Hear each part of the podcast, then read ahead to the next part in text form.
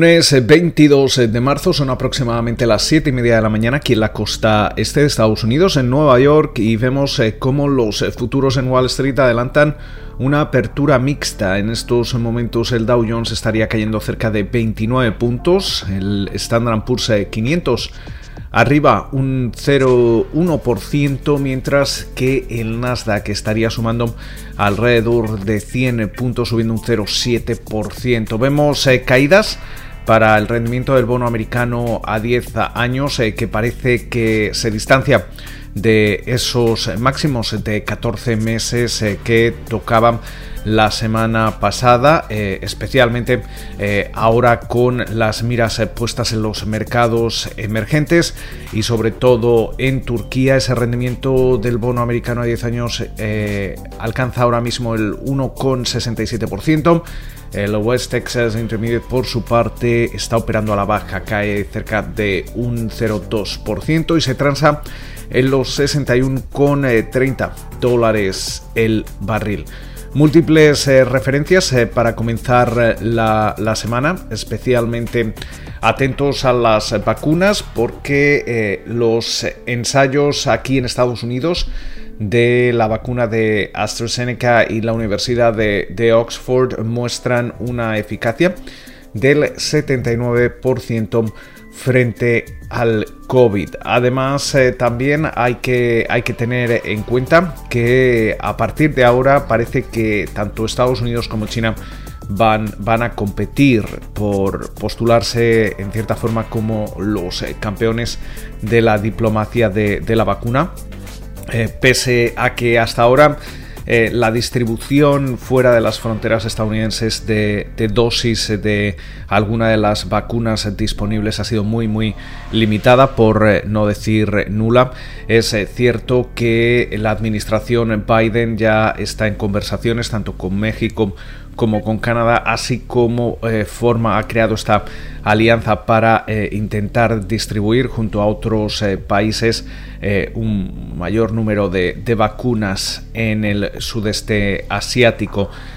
Por su parte, parece que el gigante asiático, que China, eh, está adelantando eh, a Estados Unidos en, estos eh, menesteres para ganar influencia. Veíamos la semana pasada esa, esa tensa reunión en Alaska entre altos diplomáticos de Estados Unidos y, China que terminaba sin avance alguno, pero sin embargo parece que esta semana ambos países van a continuar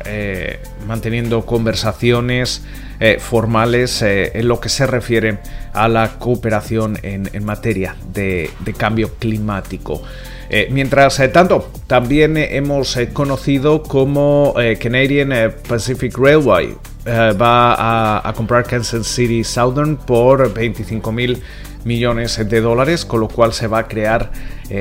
la primera gran línea de ferrocarriles que atravesará Canadá, Estados Unidos y, México. Eh, mientras eh, tanto, eh, también hay que tener en cuenta distintas referencias en, los mercados.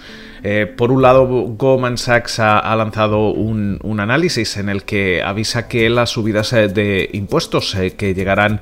con los demócratas, sobre todo el impuesto de, sociedades, podrían reducir entre un 3% y un 9% el beneficio por acción del Standard Poor's 500 en 2022. Por su parte, también Morgan Stanley eh, apunta que al contrario de, que los eh, cuatro periodos eh, de, expansión previos tras una recesión experimentados por Estados Unidos, que fueron inusualmente largos, parece que en esta ocasión el exceso de, estímulos, tanto fiscales como monetarios, va a reducir la duración del ciclo de expansión que no solo va a ser más corto, sino que también va a sobrecalentarse, por, por así decirlo, y todo esto va a tener eh, implicaciones en, las estrategias de,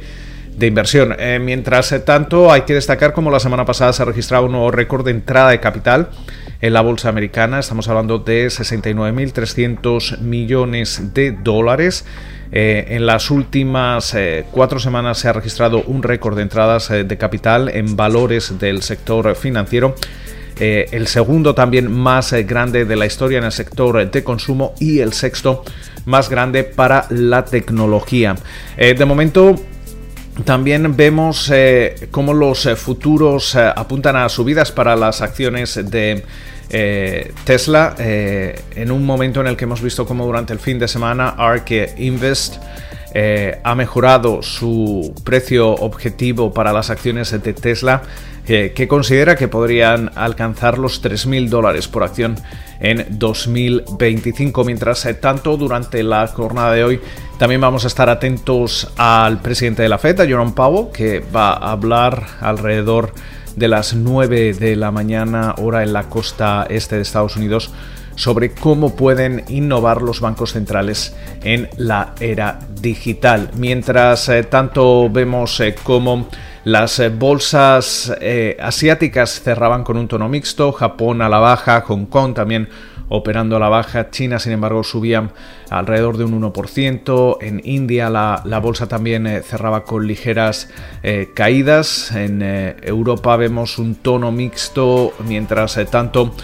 también vemos subidas para Bitcoin del 13%, ahora mismo se estaría cambiando en el entorno de los 58.000 con 14 dólares. también vemos subidas ligeras para el, oro y durante la jornada vamos a tener algunas referencias macroeconómicas aquí en Estados Unidos como es ese índice de la actividad nacional de la Fed de Chicago y también las ventas de casas ya existentes. Además, también durante el día de hoy van a hablar altos funcionarios de la Reserva Federal ya que ese periodo de silencio ha terminado después de esa reunión de política monetaria de la semana pasada. Con lo cual, esperamos eh, que pasen ustedes una feliz eh, jornada de lunes y como de costumbre nos volvemos a escuchar durante la mañana del martes.